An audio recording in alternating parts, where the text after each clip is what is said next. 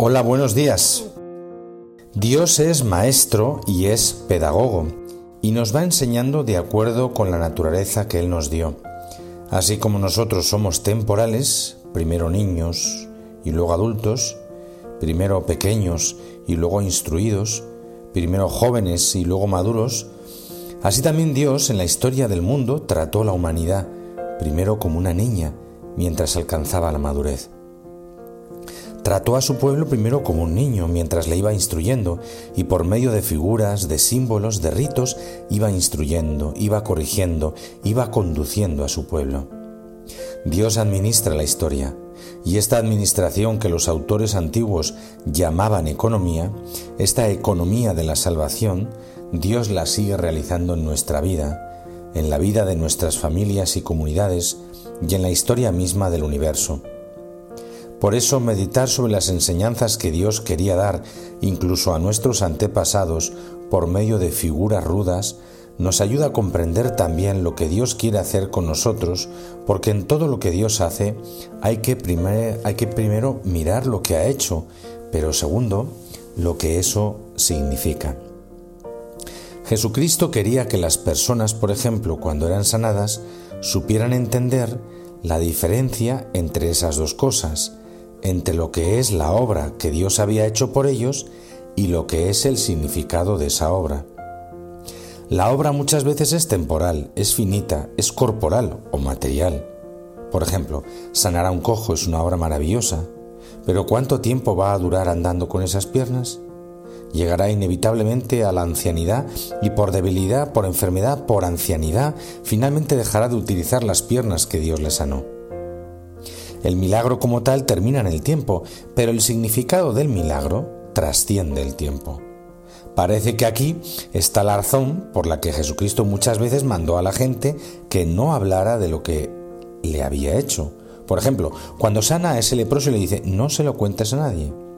Parece que una de las intenciones de Jesucristo era, no te quedes en la materialidad de este momento, de esta sanación. De todas maneras, esta carne que ya está limpia de la lepra, luego se cubrirá de muerte, porque tendrás que morir. De manera que lo importante no es tanto que te hayas curado de esa lepra, lo importante es que más allá de esa lepra hay algo que Dios te quiere decir y por eso Dios, por medio de nuestro Señor Jesús, mandaba a la gente a la que había sanado, la mandaba como a retiro. No le digas esto a nadie. Como quien dice, entra en ti mismo, comprende el tamaño de la obra que Dios ha hecho por ti, no te quedes en la obra, busca el significado. Algo así es lo que nos viene enseñando la carta a los hebreos cuando se refiere a los sacrificios del Antiguo Testamento. Lo veíamos ayer. Mira esta pedagogía tan maravillosa de Dios. Primero le enseñó al pueblo a ofrecer cosas. Uno lee el Deuteronomio y le da casi ternura pensar lo que se ofrecía. Por ejemplo, una parte de las primeras espigas que tenían unos rituales, esas primeras espigas se agitaban ritualmente. Entonces iba el campesino hebreo, allá donde el levita, y llegaba agitando su espiga de trigo. Cosas casi infantiles, cosas materiales, corporales y transitorias. Primero les enseñó a eso, a desprenderse de una parte de su cosecha, a no utilizar y no disfrutar todo, a separar algo de lo que tenían para dárselo a Dios. Y así empezaron las ofrendas. Y lo mismo con los animales. Hay que tomar una parte del rebaño para entregársela a Dios. Luego el mismo Dios le iba a decir al pueblo, ¿acaso yo me alimento de carne o de sangre o de cebo de carneros? Dios no necesitaba nada de eso, pero entonces enseñaba al pueblo a que sacaran de su rebaño, a que sacaran de lo suyo. Ahí lo importante no era que ese animal fuera quemado en holocausto, por ejemplo, lo importante era que enseñaba a las personas a sacar algo de lo suyo, a desprenderse de lo que tenían, que por otra parte era un don de Dios. Ya el Salmo de hoy en la carta a los Hebreos trae un paso adicional. Aparece ahí prefigurado el rostro, el estilo de otro tipo de ofrenda. Tú no quieres sacrificios ni ofrendas, pero me has preparado un cuerpo. Entonces el primer paso era entender que no todo lo mío es para mí, que yo tengo que aprender a separar algo para Dios. El segundo paso es, tengo que descubrir mi propio cuerpo como ofrenda. Así, por ejemplo, lo escribe San Pablo a alguna comunidad de los gentiles. Les dice, vosotros antes entregasteis los miembros de vuestro cuerpo a la impureza y eran armas de iniquidad y de injusticia esos miembros. Ahora entregad el cuerpo a la obra de Dios. Entonces, descubrir el propio cuerpo como ofrenda, descubrimos como templos de Dios, como instrumentos de Dios.